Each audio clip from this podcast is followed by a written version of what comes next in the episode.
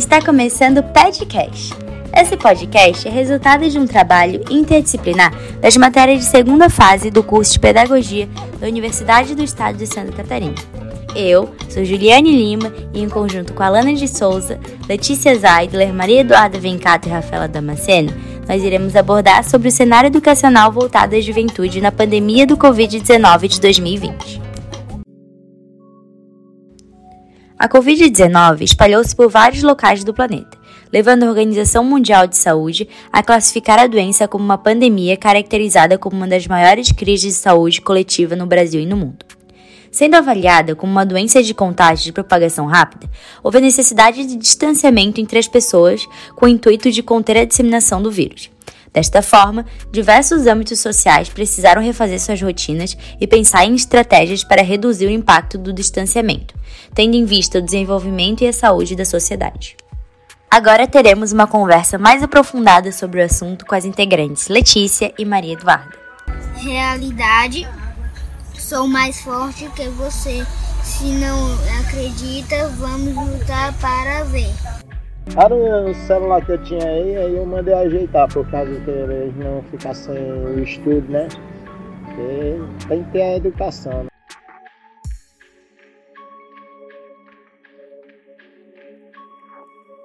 Como a gente pode ver né, no campo educacional, até como manifestado pela Unesco, as instituições de aprendizado no Brasil elas têm seguido parâmetros como os outros países, né, paralisando o funcionamento das aulas presenciais e recorrendo ao ensino remoto, como método para continuar o período letivo que a gente está passando. No entanto, a pandemia ela trouxe diversas dificuldades ao aprendizado, como também a acentuada desigualdade social no Brasil, né, principalmente voltada para a juventude. Bem, como se sabe sobre o início da educação de jovens e adultos no Brasil, o EJA, pois não é um assunto é, muito em destaque em livros de história, sendo assim ocupado um pequeno espaço em pesquisas e obras de história da educação. E até o ano de 1930, considerava-se que a educação de jovens e adultos não se destacava da luta pela educação comum para todos os cidadãos. É que, segundo Vanilda Paiva, né, embora entre 1870 e 1880 houvesse classes para a instrução dos adultos em praticamente todas as províncias, em atendimento às determinações do regulamento de 1854, a baixa frequência dos adultos terminou por extinguir a maior parte das iniciativas oficiais. O tema ele só começa a ser abordado em meados de 1940. A partir desse ano, a educação de jovens e adultos se firmou como um problema independente é, e como tema de política da educação popular, é, dando início a campanhas e movimentos feitos pela parte da educação e cultura popular na década de 1960 e a constituição de uma proposta e um paradigma pedagógico próprio para o EJA, com o trabalho de Paulo Freire, é, a representação do regime militar, as práticas educativas de orientação freiriana e a instalação do movimento brasileiro de alfabetização, que é conhecido como Mobral, em 1970. Bem, o EJA no Brasil foi processado a partir do reconhecimento de uma base comum, sobre a qual se assenta uma tradição historiográfica da mesma. E de acordo com tabelas e quadros da época disponibilizados pelo IBGE, a quantidade de professores e estudantes matriculados era sempre maior nas metrópoles e capitais. Atualmente, nas zonas rurais, a taxa de analfabetismo em 2011 era de 21,2%, o dobro né, da média nacional. Enquanto isso, nas zonas urbanas, a taxa encontrada foi de 6,5% para o mesmo ano. A ação é, de jovens e adultos é um programa do governo que oferece ensino fundamental e médio em um menor período de tempo para as pessoas que passaram da idade escolar ou que não tiveram tempo né, nem acesso aos estudos é, em sua maioria, os estudantes são trabalhadores, empregados, que não tiveram a oportunidade é, de fazer até mesmo o ensino médio completo. É, e antigamente o EJA era considerada um supletivo e hoje ela conta como uma divisão de etapas. Então, antes da pandemia, o EJA costumava funcionar nas escolas públicas no período noturno. Durante a crise, com o ensino remoto surgindo, a maioria dos estudantes mostrou não ter acesso ou não saber manusear os aparelhos eletrônicos. É, até o momento, é, não temos dados oficiais que mostre a quantidade de estudantes que abandonaram o EJA em virtude da pandemia. É, o professor de Biologia do Ensino Médio do EJA em Pernambuco, André Luiz Vitorino, ele demonstra uma preocupação com a questão do abandono escolar. É uma prática comum entre os jovens e os adultos que deixam de estudar em decorrência do cansaço do cotidiano, optando por trabalhar. A evasão é, ela é muito comum no estado como um todo, mas no EJA ela é muito maior. É, creio que teremos uma evasão muito maior por conta da situação pandêmica, conclui o professor André. E fica o seguinte questionamento: o que é ser jovem dentro do quadro atual em que estamos vivendo? Então, a juventude podemos dizer que ela é uma palavra que não deve estar no singular, e sim no plural, porque são diversas e que são acompanhadas com outros é, diferentes fatores, como por exemplo a classe social, é, o gênero, a nacionalidade e afim. É, então, dentro da nossa sociedade, é, nós temos jovens de classe alta, com acesso à educação, que obtêm é, oportunidades de realizar sua faculdade e seus sonhos, e temos também jovens de classe baixa e média, que não possuem essas grandes oportunidades de sonhar, e eles acabam desistindo da educação porque necessitam trabalhar para sua sobrevivência, Assim, em meio à sociedade, é, existem diversas realidades de juventude. A gente pode até mesmo considerar o olhar que Bourdieu trouxe em sua pesquisa, né? É, que são os marcadores de classe, onde o jovem trabalhador ele não desfruta da juventude, pois ele vai em busca do complemento da renda familiar ou da sua própria subsistência, né? Ou seja, estando é, sempre à procura da sua independência e autonomia financeira. É, e acabando é, ficando sem tempo para se dedicar aos estudos. Já o jovem burguês, contrariando o jovem trabalhador, está sempre em busca da perfeição e qualidade educacional, provisoriamente, né? Porque ele está em constante estudo para analisar as possibilidades e limites para uma construção de carreira sólida e também duradoura. Trazendo para a nossa realidade pandêmica, é, o Instituto INSPER ele apresentou ao Conselho Nacional de Educação que o ensino à distância né, e as circunstâncias aumentou ainda mais a desigualdade entre os jovens, estudantes ricos e pobres. Assim, de acordo com os pesquisadores, constatou-se que os estudantes né, de instituições privadas estão mais preparados para acessar esses materiais nesse momento de pandemia do que em comparação com as gestões públicas. Sim, e além disso, o acesso à internet para esses estudantes é significativamente maior do que para os alunos mais pobres. É, então, a solução encontrada por alguns estados para se trabalhar de forma remota com esses estudantes, além das tecnologias nos quais muitos não tinham, são as impressões dos materiais didáticos, né? Propostas pedagógicas, atividades, é, para serem entregues, né? Para ser entregue a esses estudantes.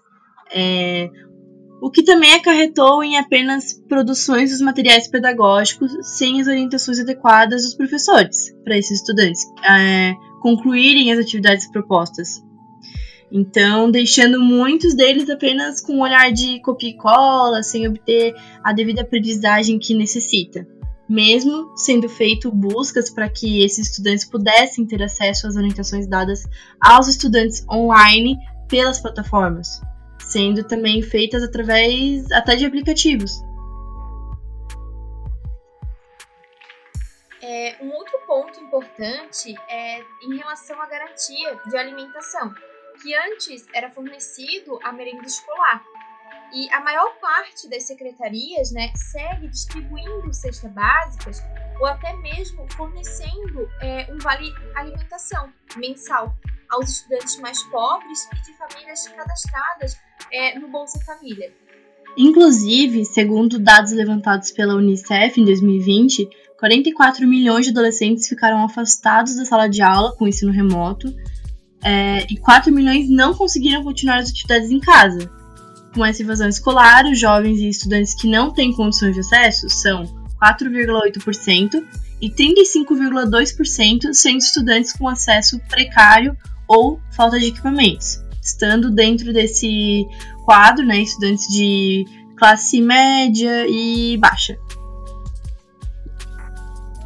Olhando para o retorno é, das aulas né, para todos os estudantes, foi necessário que se fosse pensada é, uma forma de qualidade e principalmente segura, que se ocorre em todas as instâncias e instituições, desde as escolas públicas como as escolas privadas.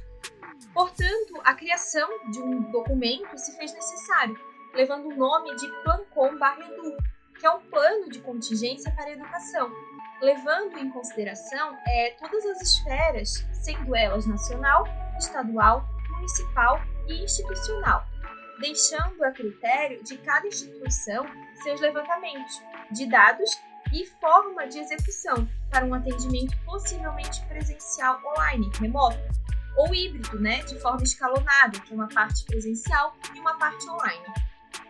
É, o distanciamento social ele também tem exposto dificuldades para o aprendizado, já que as interações sociais se apresentam restritas, é, o que dificulta os processos de aprendizagens e desenvolvimentos humanos, que são aspectos cruciais dos escritos da teoria histórico-cultural é, de Lev Vygotsky, que carrega a importância das relações que ocorrem no meio dos diversos contextos sociais, em especial o educacional né, que também possibilita o desenvolvimento do indivíduo por meio da construção do seu campo social, histórico e também cultural. É, o Vygotsky é, ele não estudou é, metodicamente o desenvolvimento mental das pessoas adultas, e sim o desenvolvimento dos conceitos da infância. No entanto, é, a tentativa de estabelecer relações com algumas ideias desenvolvidas pela psicologia histórico-cultural é, dá a possibilidade de refletir sobre os aspectos do desenvolvimento mental de jovens e adultos. Os estudos se desdobram da compreensão do homem como um ser que se forma em contato com a sociedade. Na ausência do outro, o homem não se constrói homem, e também o homem modifica o ambiente e o ambiente modifica o homem, escreveu o psicólogo. Então, é, esse aprendizado acontece nas interações com a sociedade em que ele habita, com outras pessoas, por meio de dúvidas, questionamentos, respostas, instruções, imitações e informações que possibilitam criar um repertório de capacidades e que lhes permitem ocupar seus espaços dentro de seus grupos sociais. A escola é uma instituição cultural que possui atividades, modos e atitudes específicas e se configura como um espaço onde ocorrem essas práticas e relações. Um outro conceito de Vygotsky é a mediação, que, segundo sua teoria, toda relação do indivíduo com o mundo é feita por meio de instrumentos, como, por exemplo, o idioma, que traz consigo um conceito de cultura, que o sujeito pertence ou as ferramentas agrícolas que transformam a natureza. Então, é através da mediação do profissional da educação ou da atividade imediata que o sujeito faz uma reconstrução interna de todo o contexto, através de experiências externas, a qual ele só consegue observar é, no seu processo de desenvolvimento. E fica o questionamento, né? Se a aprendizagem na visão vigotskiana é fruto de interações sociais, como os, como os professores conseguem atribuir o êxito necessário para a mediação e desenvolvimento do sujeito, como a compreensão do mesmo que se forma decorrente da participação em sociedade é realizada em meio ao distanciamento social, que é provocado por essa pandemia? Será possível a construção de homens como o qual se expressa Vygotsky? Bem, em momentos de crise, pandemia e busca de respostas ou melhores formas para entender a situação, a gente pode retomar a teoria clássica de Emily Durkheim, um dos pais fundadores da sociologia. Ele criticava como aconteceu o processo de modernização e desenvolvimento de um sistema que não priorizava questões humanas ou sociais, e sim a produtividade e o aumento dos lucros. Dessa forma, a crise gerada pelo novo coronavírus seria um agravador desse cenário. E com isso, em períodos de grandes crises como essa que a gente está passando, em que a divisão do trabalho não produz contatos sufi suficientemente eficazes entre os indivíduos, nem regulações adequadas das relações sociais, o panorama né, que a gente tem é de, é de um afrouxamento de expectativas morais de comportamento, né, o que pode acabar gerando graves problemáticas sociais, como aprofundamento da desregulamentação do mundo do trabalho e problemas psicossociais, por exemplo. Bem, a pandemia do Covid-19, né, ela também evidenciou e aprofundou as desigualdades no sistema educacional brasileiro, também no que se refere à infraestrutura sanitária e tecnológica do nosso país. É o que revela né, a análise do Instituto de Pesquisa Econômica Aplicada, com base em dados do Censo Escolar de 2019 sobre as escolas federais, estaduais, municipais e particulares. De acordo com a pesquisa, é, 27% das escolas do ensino fundamental e médio não possuem acesso à internet. Então, a educação é um dos principais pontos de atenção na elaboração de estratégia para a redução de desigualdades. Mas, enquanto o sistema educacional do país incentiva disparidades raciais, sociais e locais? Bem, o Brasil sofre com esse paradigma e, por mais que os dados revelem um aumento no acesso às escolas, na análise dos últimos anos, as oportunidades e desempenhos entre um extremo e outro se tornam um abismo ainda maior. É, a pandemia do novo coronavírus ela escancarou né, essa problemática e impôs desafios ainda mais urgentes. A cor da pele é um dos principais fatores de desigualdade no país, ao se falar de renda e emprego. O ciclo ele começa cedo em razão da ausência de políticas educacionais e ele se intensifica ao decorrer do ensino básico. De acordo com os últimos dados do Instituto de Pesquisa Econômica Aplicada, o IPA, 98% das crianças entre 6 e 14 anos do Brasil estavam matriculadas no ensino fundamental. Os índices são praticamente os mesmos, né, se separados por matrículas de brancos, de pretos e de pardos, 98%, 98,7% e 97,9%, respectivamente, né? É, e o acesso equitativo, no entanto, está longe de simbolizar ofertas de oportunidades iguais. Os números antes da pandemia, eles já apontavam né, para uma desigualdade racial e econômica no país. É, a evasão escolar mostrava mais de 258 milhões de crianças fora do sistema educacional.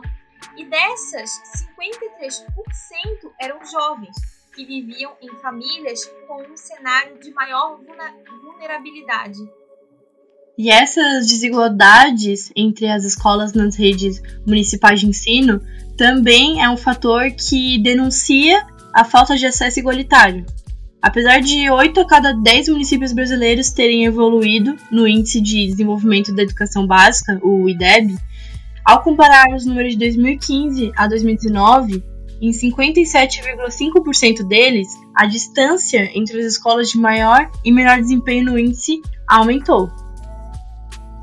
O complemento de mais de 3 bilhões, aproximadamente 1,5 mil municípios, com o novo Fundeb é considerado insuficiente frente à crise econômica acentuada pela pandemia da Covid-19 as perdas é, para o conjunto de redes estaduais de ensino são estimadas entre 9 bilhões e 28 bilhões neste ano, segundo o estudo Covid-19.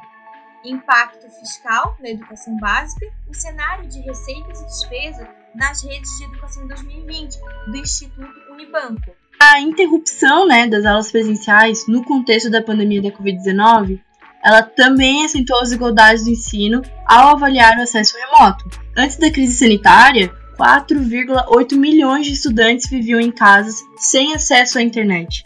prejudicando ou até mesmo impossibilitando né, o acompanhamento das aulas remotas. Centro Regional de Estudos para o Desenvolvimento é, da Sociedade da Informação, o CETIC, na última edição do painel TIC Covid-19, tem como objetivo é, coletar informações sobre o uso da internet durante a pandemia. E esse estudo é, revelou que 3 quartos dos internautas com 16 anos ou mais e que são das classes D e E, 74% acessam a rede de ensino remoto, exclusivamente pelo telefone, pelo celular. O percentual é que de 11% entre os usuários de classe A e B. O uso do computador, é, seja ele notebook, computador de mesa e tablet, como principal recurso, é maior nas classes A e B, com 66%, sendo menos acessível aos estudantes das classes C, com 30%, e D e E, com 11%. A falta de recursos digitais para acessar as aulas e as atividades remotas é um dos principais aspectos que podem afetar a continuidade das rotinas educativas durante a pandemia. As disparidades de acesso entre estudantes dos distintos perfis socioeconômicos também criaram oportunidades desiguais para a aprendizagem. Isso é que isso é quem destaca é o Alexandre Barbosa, gerente do CETIC. O PNAD estima que, em agosto de 2020, 4 milhões de estudantes do ensino fundamental, ou seja, 14,4% do total, estavam sem acesso a nenhuma atividade escolar. E a maioria são negros, vivendo em famílias com renda domiciliar inferior a meio salário mínimo, detalha o relatório do Fundo de Emergência Internacional das Nações Unidas para a Infância, a Unicef. Retomar o ensino presencial e garantir o direito de crianças e adolescentes à educação são ações essenciais e urgentes no país. Essa reabertura deve ocorrer com toda a segurança, preservando a saúde de crianças, adolescentes, profissionais de educação e das famílias de todo o mundo. Além de reabrir as escolas, é essencial ir atrás de quem não conseguiu se manter aprendendo na pandemia, ou quem já estava fora da escola ou em atraso escolar antes da Covid-19. Essas crianças e adolescentes precisam de iniciativas e propostas específicas para que consigam retomar a aprendizagem, ressalta o Unicef, BLICS. A emergência é, da Covid-19, tomada como um novo fenômeno ecológico global, longe de pôr em questão os fundamentos da sociologia clássica, revela o quanto estes são relevantes para a compreensão da pandemia e orientação das condutas. E realmente, a rápida disseminação entre populações humanas em ambiente urbano e cosmopolita de uma virose provavelmente originária, como tantas né, que a gente já viu de animais, leva-nos a retomar algumas noções fundantes da sociologia, como as de fato social, totalidade social, consciência coletiva, representações coletivas e sensíveis, simbólico e imaginário, dualidade humana, fato social total, distinção entre natureza e cultura, entre outros. E isso, né, na sociologia, é quando o real se impõe de modo inelutável e quando produz crises sociais, ao exemplo da pandemia de Covid-19, o vírus que até então era desconhecido, e imediatamente ele ganha representação e lugar simbólico. A escola faz falta? Faz. Faz sim. Por quê? Por causa da educação, esse estudo à distância é mais. é diferente, né?